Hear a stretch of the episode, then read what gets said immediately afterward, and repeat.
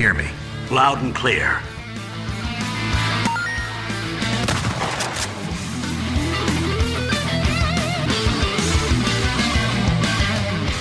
Detonado começando mais um episódio. Eu sou o Rodrigo Ferro e estou aqui com André Dias. As máscaras do case ali são representações da sociedade moderna, né? Da gente tentando enfrentar a rotina diária e tudo. Não é isso? Não? Entendi errado o jogo?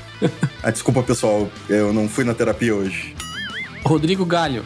E aí, pessoal, hoje a gente tá com um convidado muito especial aí que vai nos falar sobre o case de sucesso dele. E aí, gente, tudo bom? Muito prazer estar aqui. E realmente, o case é crítica social foda, inclusive o coelho pula muito para desviar dos problemas da vida. Exatamente, olha aí.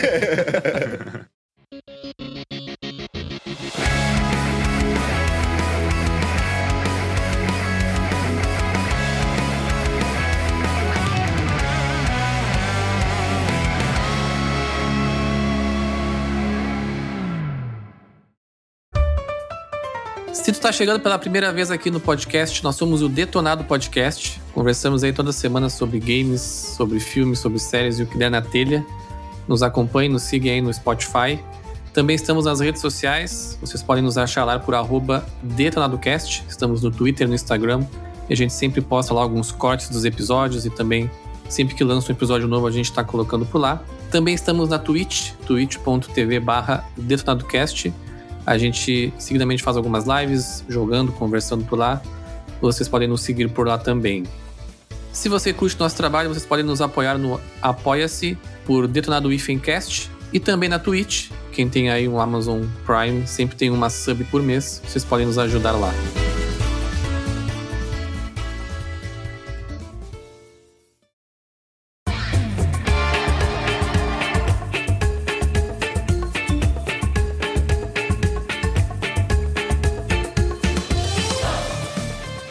No episódio de hoje, vamos conversar aqui com o Paulo Borer, participou do desenvolvimento do jogo brasileiro Case and the Wild Masks, ou Case and the Wild Masks. Ele vai nos responder hoje como é que a gente chama aquela coelhinha lá. Que é um jogo brasileiro aí lançado recentemente, que tem feito aí bastante sucesso, bastante barulho, que na minha opinião é uma verdadeira carta de amor ao Donkey Kong Country, que é um dos, dos melhores jogos da minha vida aí que eu cresci jogando. Mas Paulo, antes de começar o nosso papo, queria agradecer mais uma vez aí a, o convite, né? E a participação aí por intermédio do Everton aí, que já participou com a gente, do Marcelo também, que participou do episódio lá conversando sobre a localização de games. Esse mercado de games aí, né? Principalmente aqui do sul, né? A galera toda se conhece, se ajuda. Uhum. E antes da gente começar o nosso papo, queria ouvir de ti né, sobre, sobre a tua carreira, né? Como é que tu começou, o que, que tu atua hoje, até chegar aí nesses últimos projetos aí que tu fez. Cara, em primeiro lugar, muito obrigado pelo convite. É um prazer estar aqui contigo, com o Galho, com o André. É, realmente é uma honra, inclusive, porque o Marcelo Figueiredo já passou por aqui. O Marcelo, que foi meu antigo chefe lá na Radioativa Produtora. Aprendi muito com aquele cara, pessoa gente finíssima. Ouvi o podcast, muito legal o trabalho de vocês, então muito obrigado. Antes de falar sobre mim, vamos ver a questão do nome ali, case, case, é, é um pouco complicado. A gente sempre chamou de case internamente, porque a gente pensava que seria o mais óbvio para todo mundo. Mas aí quando o jogo saiu, tem gente que começou a chamar de casé, tem gente que começou a chamar de case, tem gente que começou a chamar Casé, de ótimo. tudo que é tipo de nome. Então eu já nem sei mais, cara. Eu acho que podem chamar como acharem melhor, mas a gente internamente no projeto sempre chamou, sempre chamou de case. O jogo daquela apresentadora lá, né? Regina Casé. Isso. Ou do Casé Peçanha. Chamar de case, então, que eu acho que é o que todo mundo mais gosta aqui também. Beleza. Mas, cara, então, eu sou o Paulo, Paulo Borer, eu sou sound designer e compositor no Case, é, sou um dos cofundadores também do estúdio que desenvolveu o jogo, da Pixel Hive, também sou sound designer na Kiris Game Studio, e, cara, foram cinco anos de desenvolvimento árduo no Case até sair, fico muito feliz que vocês tenham gostado, muito feliz de ver que as pessoas estão curtindo pra caramba, e, bom, feliz de poder estar aqui e conversar um pouquinho sobre o projeto. Legal. Acho que a pergunta que a gente tem que começar, né? Que é sobre a inspiração do case, né? Não tem como não jogá-lo e não lembrar, né, dos, dos jogos de plataforma 2D, né? Principalmente da era do Super Nintendo ali, que foram um, dos, um dos auges, né? O Donkey Kong Country, por exemplo, que eu citei anteriormente, né? Pra mim, esse jogo é uma carta de amor, aquele jogo. É. E eu queria saber, né, como surgiu a ideia, né, de, de fazer algo nessa, nessa linha.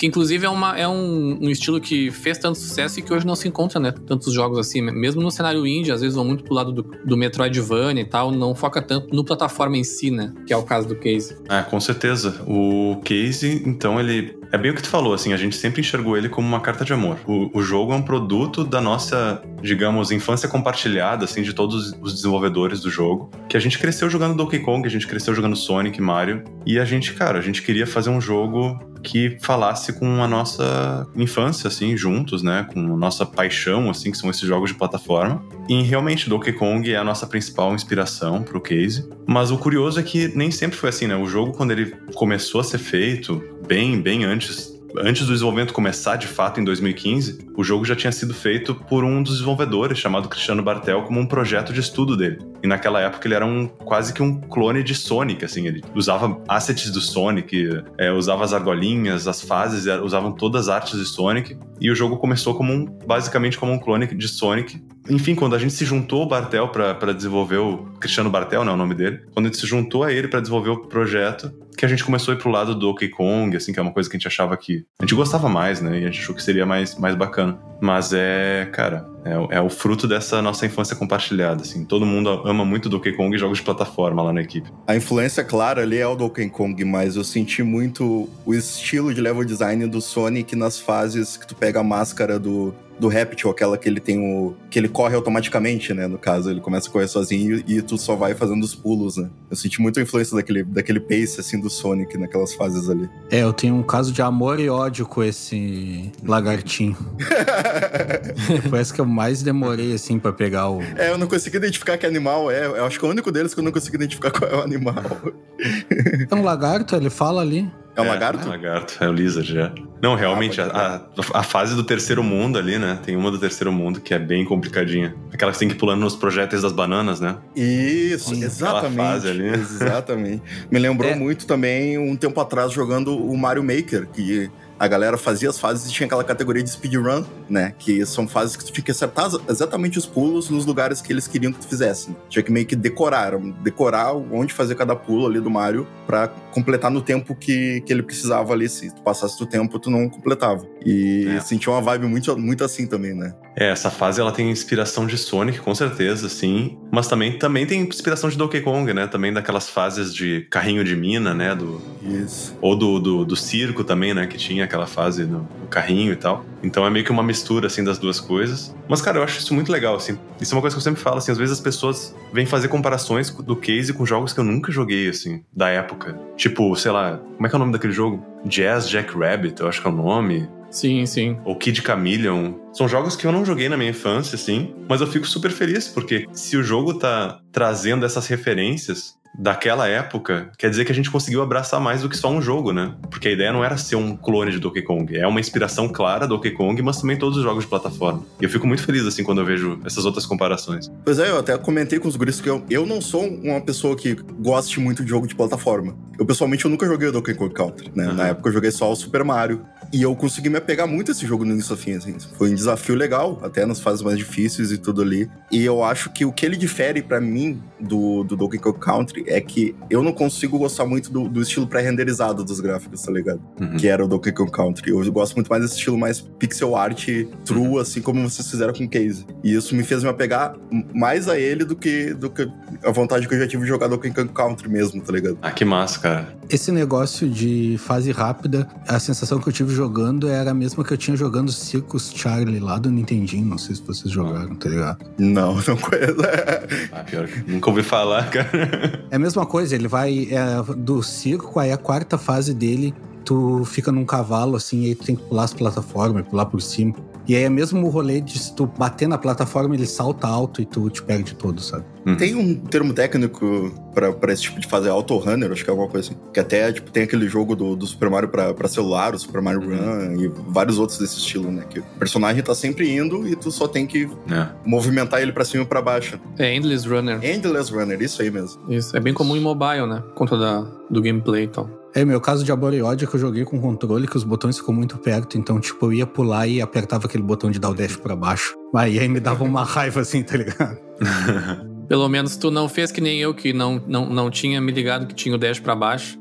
E eu calculava milimetricamente os pulos que eu tinha que dar pra cair exatamente onde eu precisava. Sendo que eu podia pular e depois dar o dash, né? Mas era bem mais difícil que eu fazia.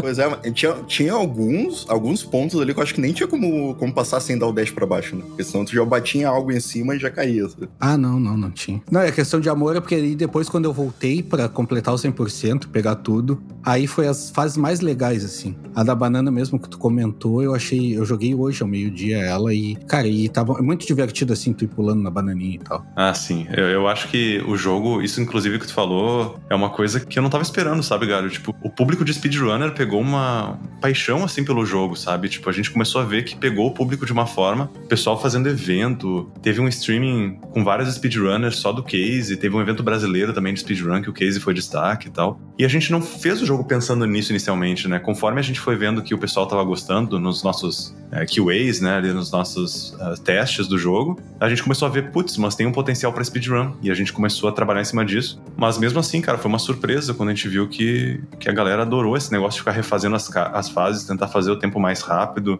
e, tipo, ver streaming de gente na, na Twitch, enfim, no YouTube, jogando muito melhor do que qualquer um de nós, assim, cara, uma loucura. Inclusive tem uma série que a Publisher fez, que é Beat the Devs, né, de vencer os desenvolvedores. Isso. Que era a gente jogando contra os speedrunners, assim. Cara, não tem como, assim, não tem como. Isso, isso deve dar raiva no desenvolvedor, né? Quando tu vê o speedrunner quebrando o jogo dele. dá, dá, dá uma ganinha, assim. Pô, mano, é legal, cara. Eu até tava vendo aqui, vocês chegaram no, no GDQ, né? Teve um cara que fez run de vocês no Games Done Quick, que é um canal que eu acompanho bastante, que os caras fazem eventos beneficentes de galera fazendo speedrun, né? Tu tá brincando, velho? Sério? É, eu não sabia disso. Eu, caraca, eu acompanho o Games Done Quick. Primeira mão, hein? eu tinha que ter visto isso, porque eu, eu acompanhei bastante. Aí quando, por causa da pandemia, tipo, eu parei de acompanhar, porque eu achava, eu achava legal o clima de presencial, a galera toda unida e tal. Sim, sim. E aí nessa época eu parei de acompanhar. Eu vou te mandar o vídeo depois, eles fizeram num, num evento virtual mesmo. É um que tinha o Case e depois o Mario Golf. Que sensacional, nossa.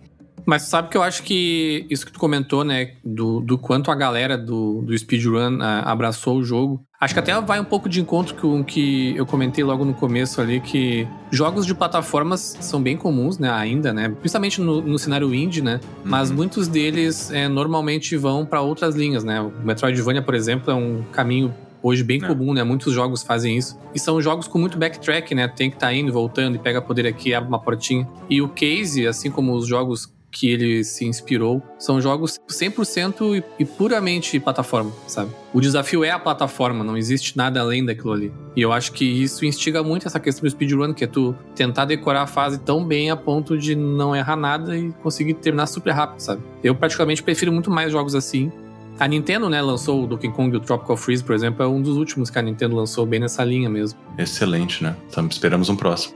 Mas é, cara. E tem partes que tu precisa fazer meio rápido assim para passar. Tipo, tem uma, uma fase bônus que tu vai só caindo assim, e aí tu tem que pegar quase ah. todos os cristais. E aí eu muito burro, cara, eu fiquei muito tempo naquela fase tentando. E aí eu vi que o máximo que eu consegui pegar era 96, e eu, cara, não pode. E aí depois eu vi que no finalzinho da fase tinha uma poeirinha ali que tu pegava o restante para completar, tá ligado? Uhum. E aí, tipo, eu fiquei horas naquilo ali, aí tu tinha que decorar tudo e descer mais rápido e tal. Aí então daqui a... isso já te dá mais ou menos o clima de speedrun, né? Eu não sou muito speedrun, tanto que eu nem usei o reloginho ali. Eu gosto uhum. de jogar bem na calma, pegar todos os rolês. Mas teve horas que tinha que ser, ainda mais nessas do, do lagarto lá e tal. É, o que eu ia comentar, já tem a feature até, né? De fazer um time attack ali. Eu acho que é algo que você. Quem desenvolve hoje já espera que a galera vai. É. Principalmente acho que jogos de plataforma vai curtir fazer um speedrun, né? É, é legal, né? Essas features são legais, primeiro por causa do speedrun, né? Claro que é, a galera que gosta fica feliz com isso, mas também dá uma sobrevida pro jogo, né? Ajuda o pessoal que já terminou também, se quiser jogar mais um pouco, se desafiar. Então é, é, é, legal isso. E, cara, sobre realmente, realmente não tem tantos jogos né, de plataforma clássicos desse jeito, né? Agora que tu falou, realmente a gente para pra pensar Metroidvania, roguelike, né? Jogos que têm elementos de plataforma, mas que não são inteiramente plataformas como nessa época o indie ele foi para um caminho bem diferente, né? É, foi por um caminho diferente. Mas eu, é, eu, acho, eu acho que a gente. Quer dizer, com certeza a gente optou por fazer isso por causa da, da nossa. Enfim, do nosso gosto por esse tipo de jogo, né? Mas realmente, tem razão. É, e o tema ali da, da Casey ser um coelhinho e tal, com as, os vegetais, é, é bem bonito o jogo. Eu achei legal o, que tipo, tem lá um vilão que é a mãe Mona e é uma mamona gigante, tá ligado? eu achei tudo bem bolado. Eu não tinha me ligado. a mãe Mona assassina. É, e aí tem uma hora que, que tem uma, uma fase que eu acho que diz iglu é pra jacu. E aí, tipo, é no gelo lá. Eu achei bem legal isso daí. Aí tem os Pickle Rick, que eu chamo que é os, os pickles aqueles com. Uh -huh. com... Ah, o Pickle é, Rick, pior. Eu, eu olhei aquilo e lembrei do Pickle Rick. Né? Pickle Rick. Ah, isso é legal, né, cara, de fazer um jogo brasileiro que tu pode se perder na localização. Dá para fazer assim, cara, fazer a piada que quiser, assim, pro nosso público. É aí que a gente pode focar bastante no, né, homenagear também o público brasileiro. Não, e o legal é que isso não faz o jogo perder um alcance internacional, né? Porque são coisas é. que só os brasileiros ali vão se ligar, mas não é o core do jogo, né? O core do jogo é, é a diversão dele ali mesmo e a plataforma clássica, né? Total. Sim, pro estrangeiro é um nome diferente que, tipo, é diferente para ele, tá ligado? Então é legal também, sabe? Eu sou, adoro localização, assim, sou fascinado, sempre fico vendo esse negócio. E aí, esses pequenos detalhes, assim, eu pego quando eu tô jogando e tal. Que massa. É, a gente tentou fazer piadas também para todos os idiomas, né? A gente tentou, na equipe de tradução, de localização, fazer a tradução para que ficasse engraçado independente do idioma, né? Sempre tem uma piadinha com o idioma.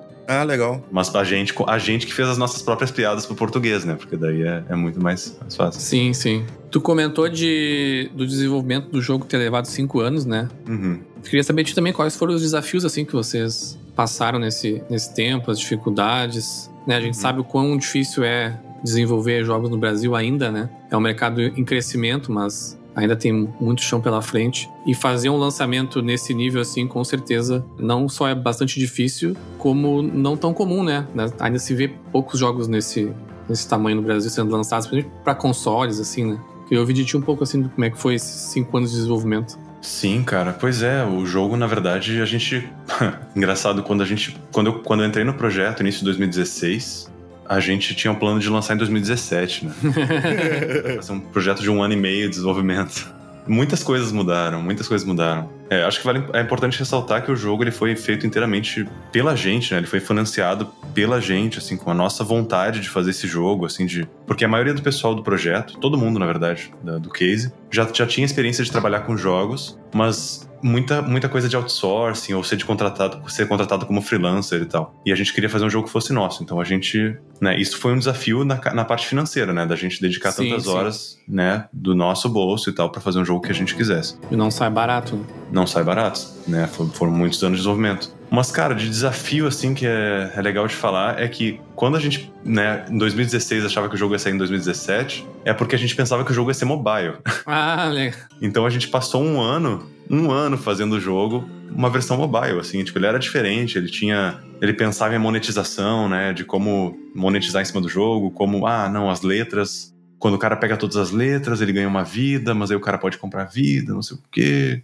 Ah, e aí as fases vão desbloquear todas, como é que a gente vai fazer essa progressão? Então era uma, era uma parada bem diferente, assim, e que obviamente a gente percebeu que não era o caminho certo. Porque se a gente quer fazer um jogo que é uma homenagem aos jogos daquela época, a gente quer que o jogo sinta como um Mario, como um Donkey Kong, como um Sonic, não vale a pena fazer isso num jogo de plataforma. Então a gente né, debateu sobre isso, a gente mostrou em eventos, a gente levou pro evento do Big, a SB Games, para outros desenvolvedores poderem olhar e opinar assim o que estava acontecendo no nosso jogo ali. E cara, foi meio unânime assim, realmente esse jogo não é mobile, assim, tipo, ele não não é o tipo de jogo que funciona para mobile e meio que foge da proposta do que vocês querem entregar. Sim. E faz sentido, né? Tipo, o nosso jogo, pô, se a gente quer fazer uma experiência que seja como o Donkey Kong, não, não, não faz sentido ter barreiras de pagamento pro cara abrir uma fase, pro cara pegar uma habilidade especial, um, uma roupinha, assim, né? E aí foi nesse ponto, em 2017, que a gente rebutou o jogo quase inteiro, assim. A gente voltou muito atrás, assim, e pensou, não, a gente, a gente quer fazer esse jogo certo, vamos fazer para PC e vamos tentar também lançar nos consoles. E aí, esse foi talvez o primeiro grande desafio, né? Que foi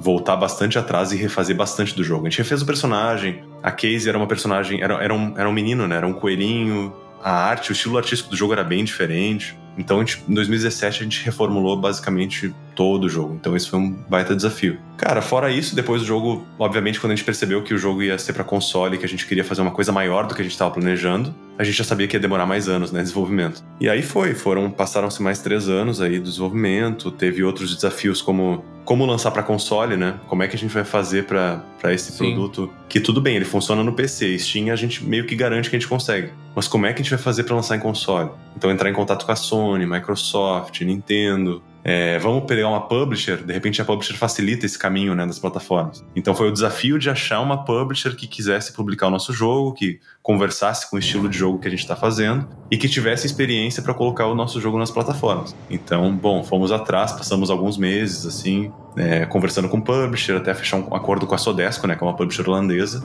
para conseguir lançar nos consoles. Então, mais um desafio que foi superado aí, né, para conseguir lançar nos consoles. Enfim, cara, tiveram vários momentos assim. Eu diria que o que mais me vem à cabeça foi o trabalho de meio que descartar muito do que estava feito ali em 2016, 2017 e recomeçar para fazer uma versão de consoles em 2017 e tentar conseguir entrar nos consoles que a gente conseguiu e, e, e que eu acho que né, tem tudo a ver com o jogo. Assim, eu acho que teria sido outra coisa se não tivesse saído nos principais consoles, assim. Sim. Até um caminho que o. Eu não sei se tu chegou a estar tá envolvido também no, no Horizon Chase, né? Da Quiris. Que foi também um jogo primeiro lançado em mobile, né? Que depois teve toda uma reformulação para ser lançado em consoles, né? No caso de vocês, claro, vocês acabaram trocando essa, essa ideia no meio do caminho. Eu até lembro da primeira vez que eu vi o, o case, eu acho que foi no SB Games que eu fui. 2018, pode ser.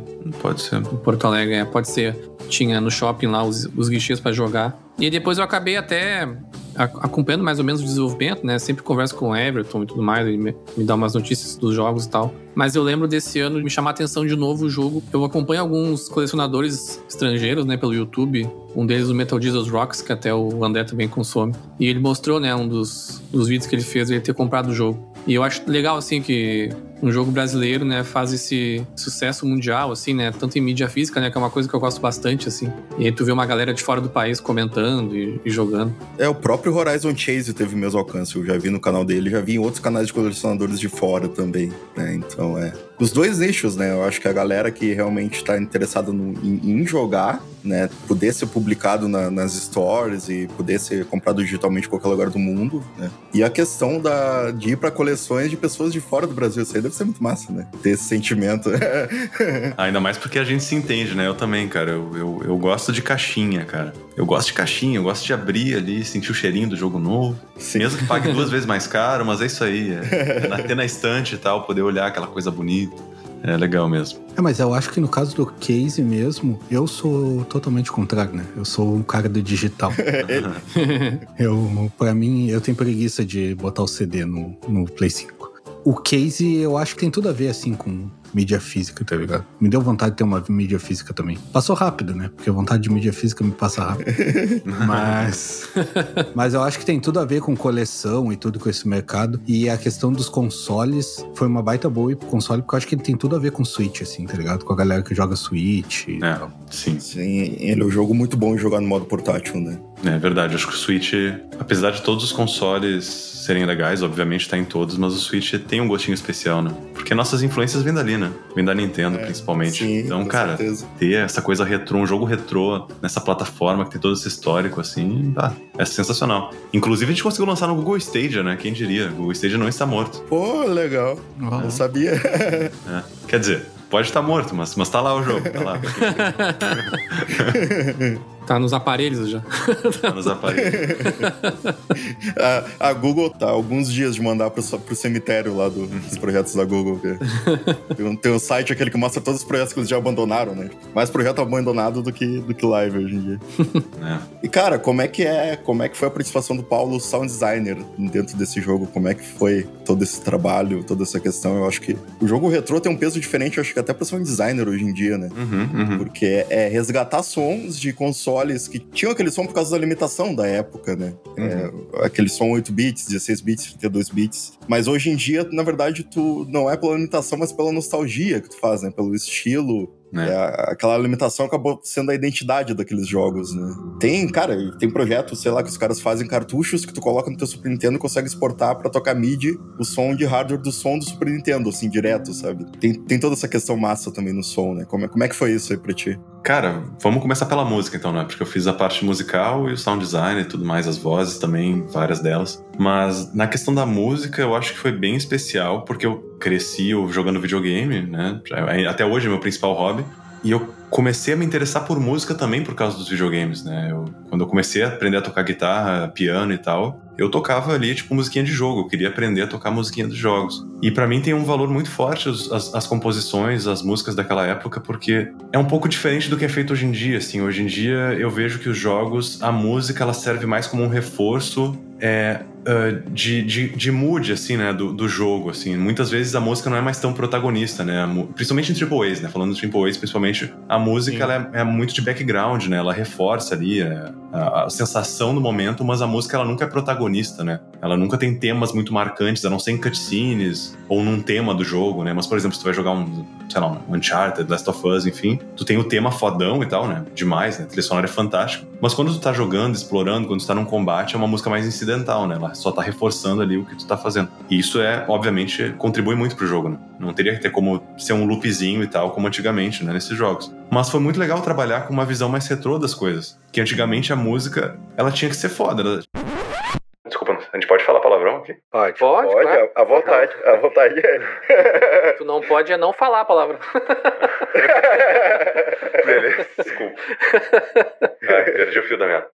É, mas a música ela tinha que ser massa, assim, né? Foda mesmo. A música ela tinha que ser um, ter um tema marcante, ela tinha que. A, a música era feita para ficar na tua cabeça, para ser parte daquela experiência tão importante quanto todo o resto, né? Sim. É difícil tu lembrar um jogo novo hoje em dia pela música, como a gente lembrava dos jogos antigos, né? Pelo tema, né? Exato, exato. Tu vai lembrar talvez do tema, tu vai lembrar talvez de uma uma parte que tocou numa cutscene, mas não é aquela coisa que tu tá jogando uma fase e tu tá ouvindo aquela música e tu tá cantarolando porque a melodia é marcante, sabe? Então, cara, foi muito legal abordar dessa forma. Tá, eu tenho que fazer uma música que seja legal, que ela seja, que ela não seja repetitiva e chata, é claro, mas que ela tenha um tema forte, que ela fique na cabeça, que seja grudenta, que não tenha essa marra de ah, ela só tem que contribuir pro ambiente. Não, ela tem que ser uma música protagonista, assim como todo o resto do jogo, sabe? Então, musicalmente falando, assim, foi incrível, assim, foi incrível. Essa, essa mentalidade diferente. É, eu, eu gostei bastante daquela que é meio indiana, toca no último chefe até. Que ele fala alguma coisa, parece meio indiano, sei lá. Na minha cabeça ele fala Singhan.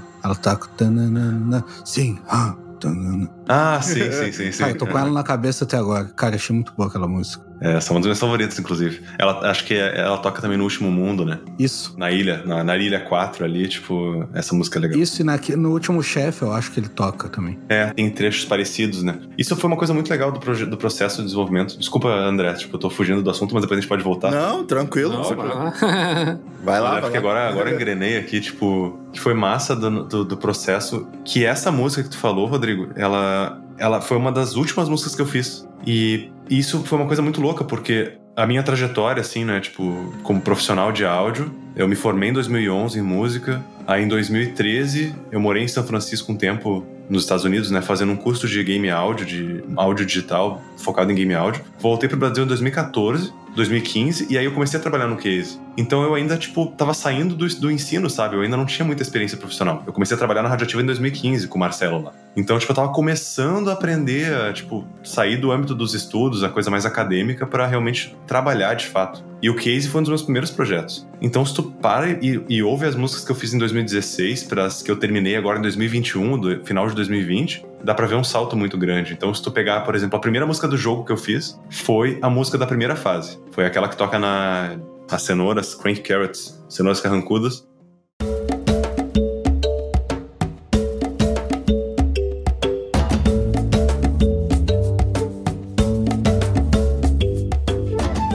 Depois a música essa do mapa, ou do último chefe, cara, é um, é um, salto muito grande de qualidade. Então eu, eu, particularmente, profissionalmente, eu me sinto muito feliz, assim, de, de ter evoluído tanto. São cinco anos, né, cara? Cinco anos, assim, é muito tempo.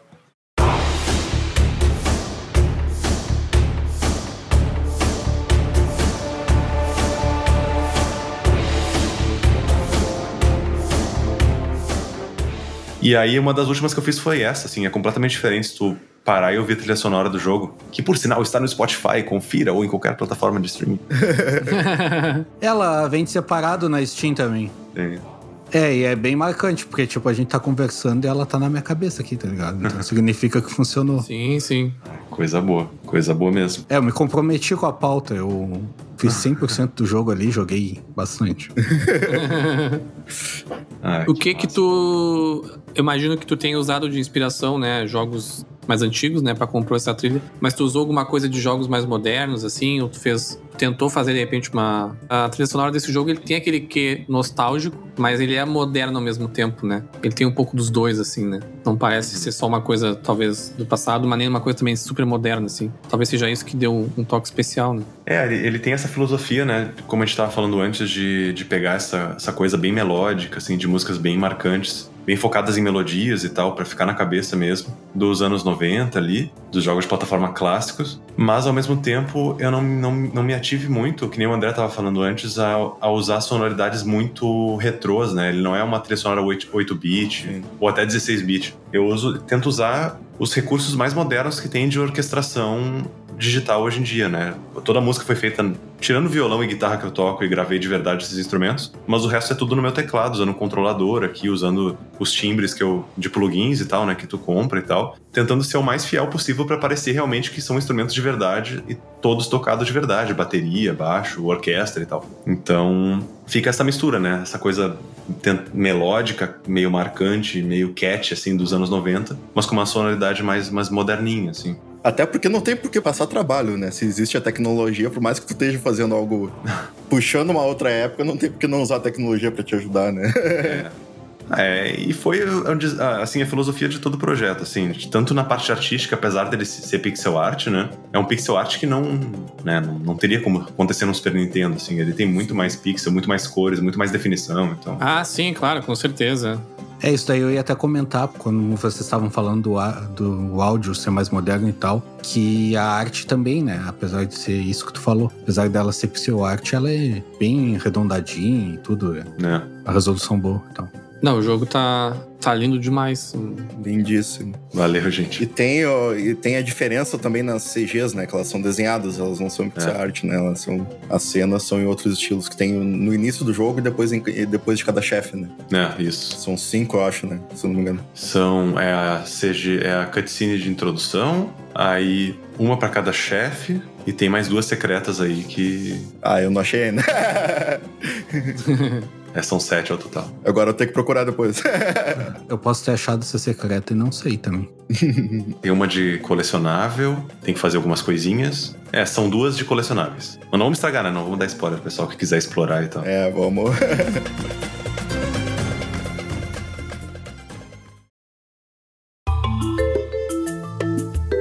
Fora os trabalhos no Case, quais outros jogos aí que tu tem contribuído nos últimos tempos? Né? Tu comentou no começo, tá na Quiris, né? A gente sabe que a Quiris é Uhum. uma das maiores empresas do Brasil, né? Tem sempre vários projetos rodando. Sei que alguns provavelmente tu não pode falar, mas dos que tu, é.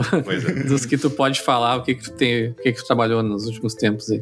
Eu trabalhei bastante tempo com o Marcelão lá na Radioativa, então de 2015 até 2019. Foram quatro anos e, e alguns meses lá com ele. E nessa época eu tive a oportunidade de trabalhar em muito jogo, porque a Radioativa é uma produtora de áudio, né? Então tem muito isso de fazer outsourcing para outros estúdios. Então, e a Radioativa também é parceira da Kiris, né? Então, meu primeiro contato com os jogos da Kiris foi através da Radioativa. Ah, sim, legal. Então, a minha participação no Horizon Chase Turbo foi através da Radioativa, no Cartoon uh, Network Superstar Soccer Go, que também é um jogo da Kiris de futebol, com os personagens de Cartoon Network. É, também, quando eu tava trabalhando na Radioativa, Ballistic Overkill, que também é um FPS da Kiris, também foi quando eu tava na Radioativa, sem falar nas dublagens né, da Radioativa, que foram anos e anos dublando jo vários jogos AAA, assim, é, que a gente tinha um contrato de sigilo, não sei até onde dá pra falar, então se quiserem saber mais, ouçam lá o podcast com o Marcelão, que ele deve ter falado.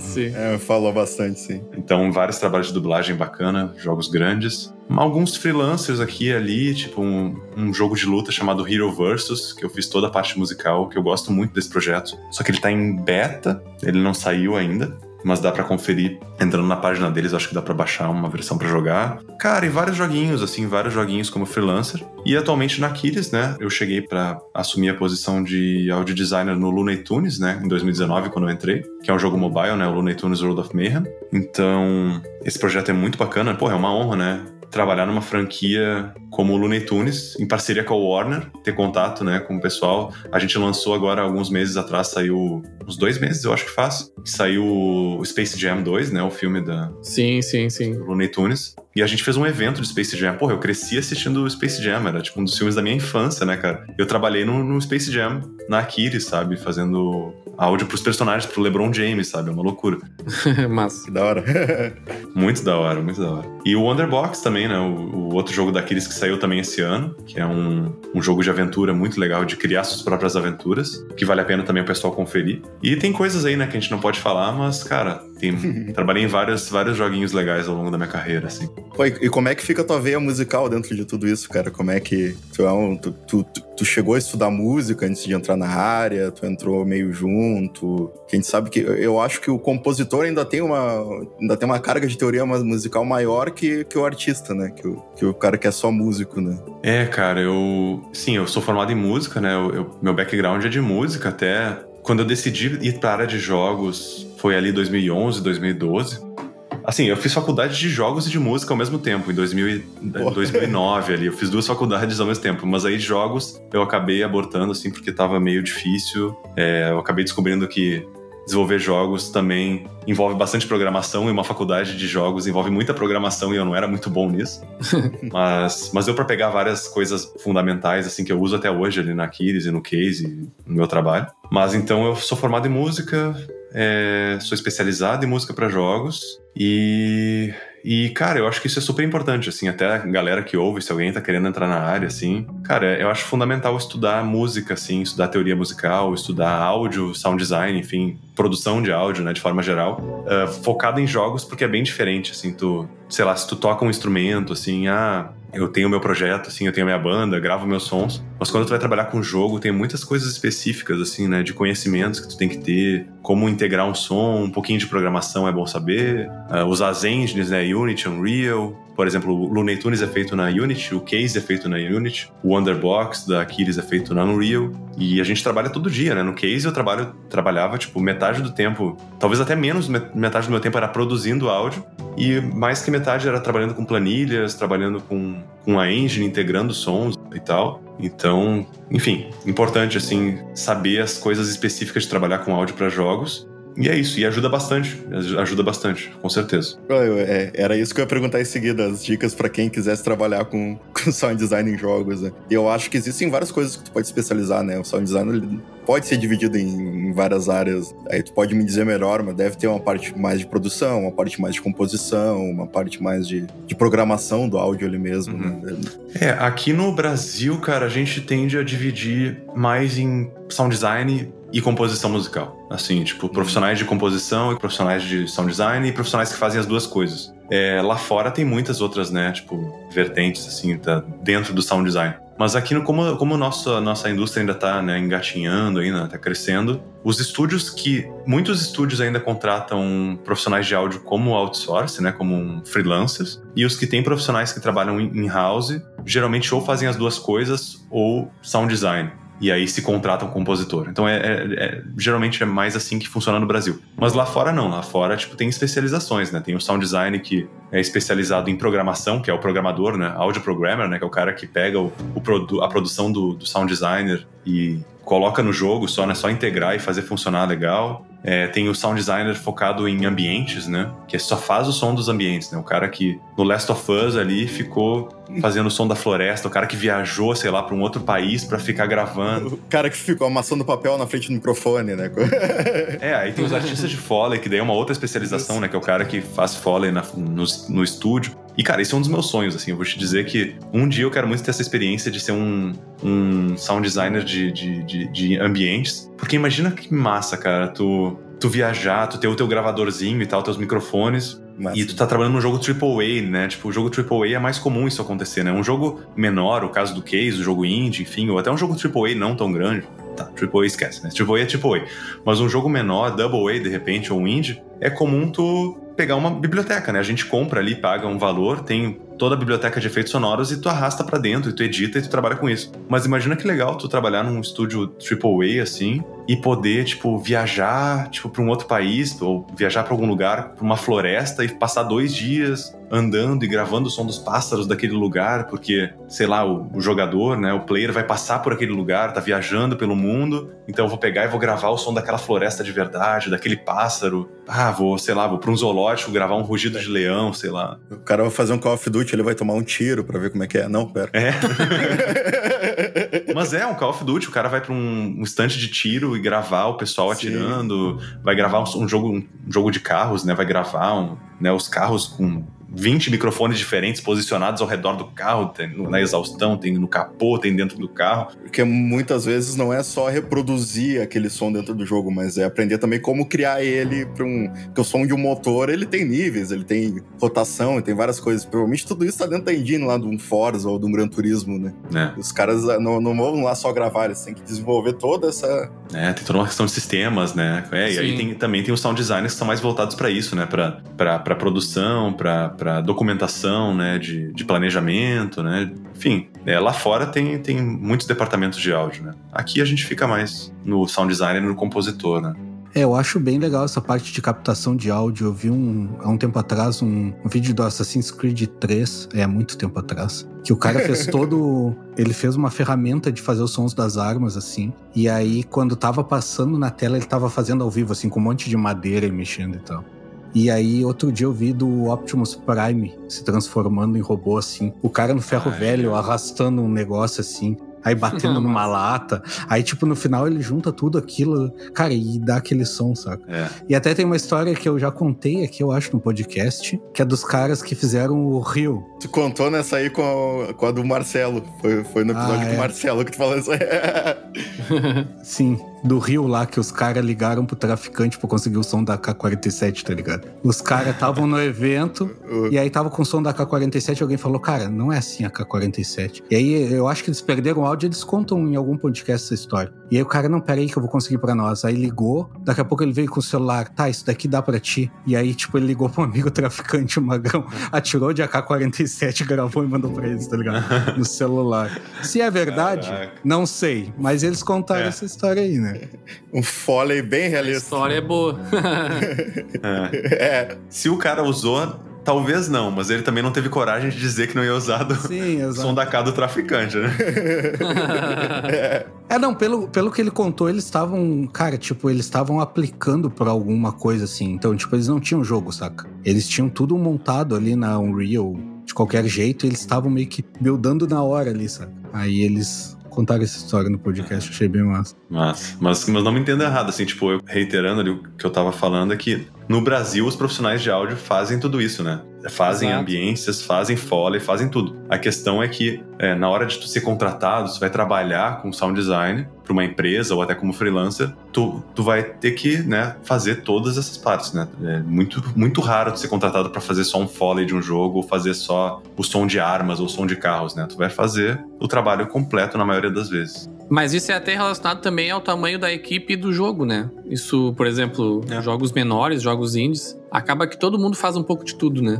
Então eu garanto que tem também opinião tua ali no level design, alguma coisa das cores. Sim, né? sim. E aí todo mundo acaba ajudando em tudo, né? Quanto maior o jogo, claro, tu vai criando mais departamentos, porque realmente a demanda é gigante, não tem como, né, todo mundo saber tudo, é. mas Sim. o jogo indie tem essa, essa característica, né, de todo mundo atuar um pouquinho em tudo ali. É o clássico no generalista no Brasil, o full stack, né? O Brasil tem tudo isso, de vamos agregar tudo num cara só e tal. E essa parte de, do indie de tu trabalhar em, tu ajudar em outras coisas. É tipo, é que nem o cara tá fazendo uma arte, sei lá, da cebola do jogo, e aí tem três artistas olhando, tá achando lindo, aí vem o cara de fora e diz: Cara, mas isso não parece uma cebola, saca? Um, um rolê assim. tem em tudo que é área, eu acho que meio que tem isso. O Paulo deve ter feito muito QA nesse jogo. Sim.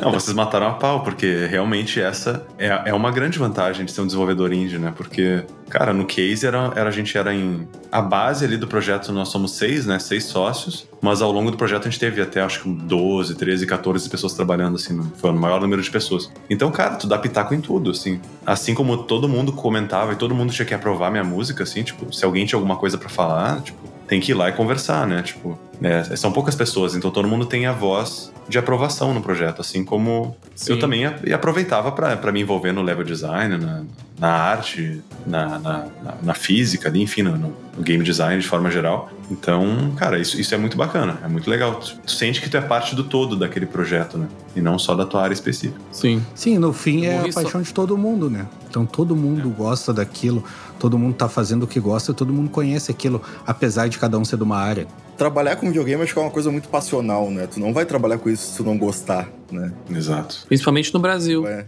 que é, com certeza.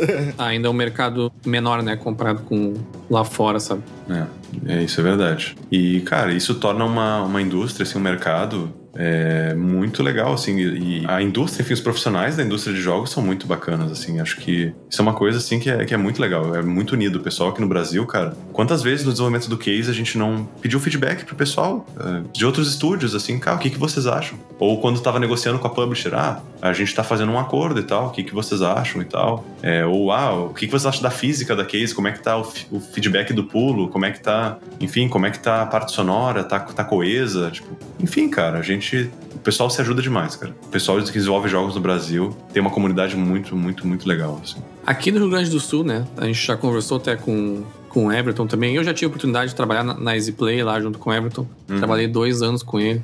A comunidade aqui no Rio Grande do Sul é bem grande também, né? O pessoal se ajuda bastante. Tem associação de empresas lá.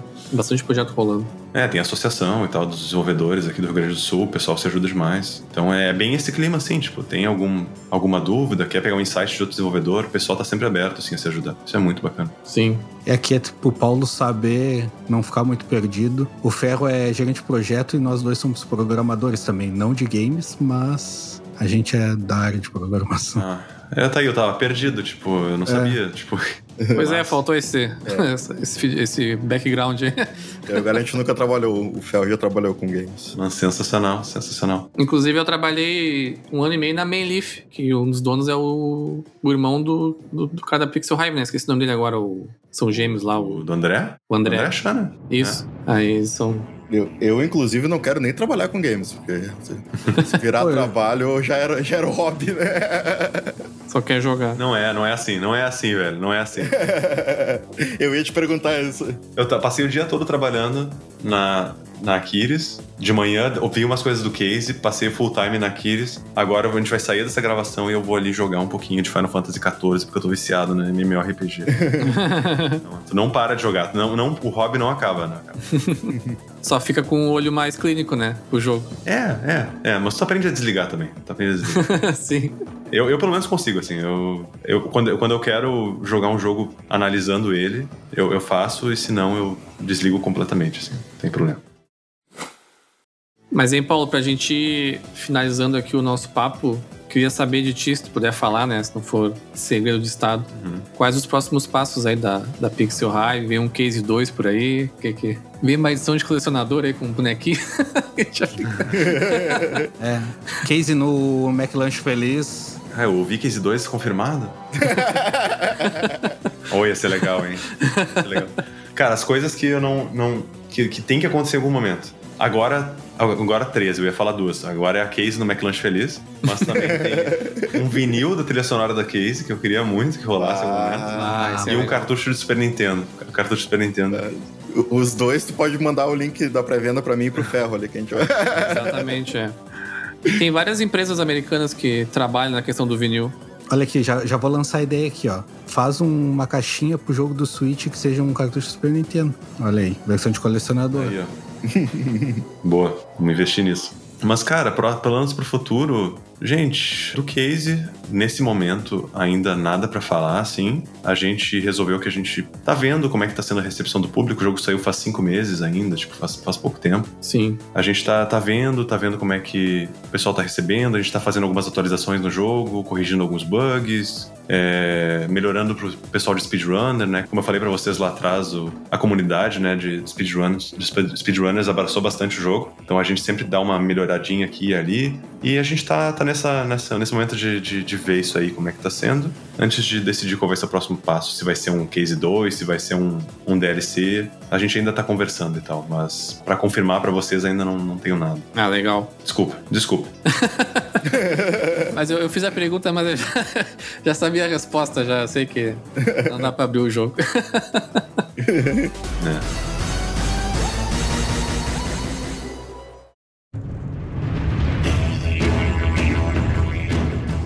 Mas, Paulo, queria te agradecer mais uma vez por ter aceitado o convite, pela participação no podcast. Tava bem massa o papo. Tava mesmo. Espero aí que vocês ainda colham muitos frutos do case. É um puta de um jogo mesmo. É um baita orgulho, assim, de não só ser um jogo brasileiro, né? Ser um jogo aqui do Rio Grande do Sul também. Eu acho isso uhum. super legal, assim. Eu vou ser o dedo duro aqui, o Ferro não conseguiu matar o último chefe ainda, hein? Ainda não, ainda não.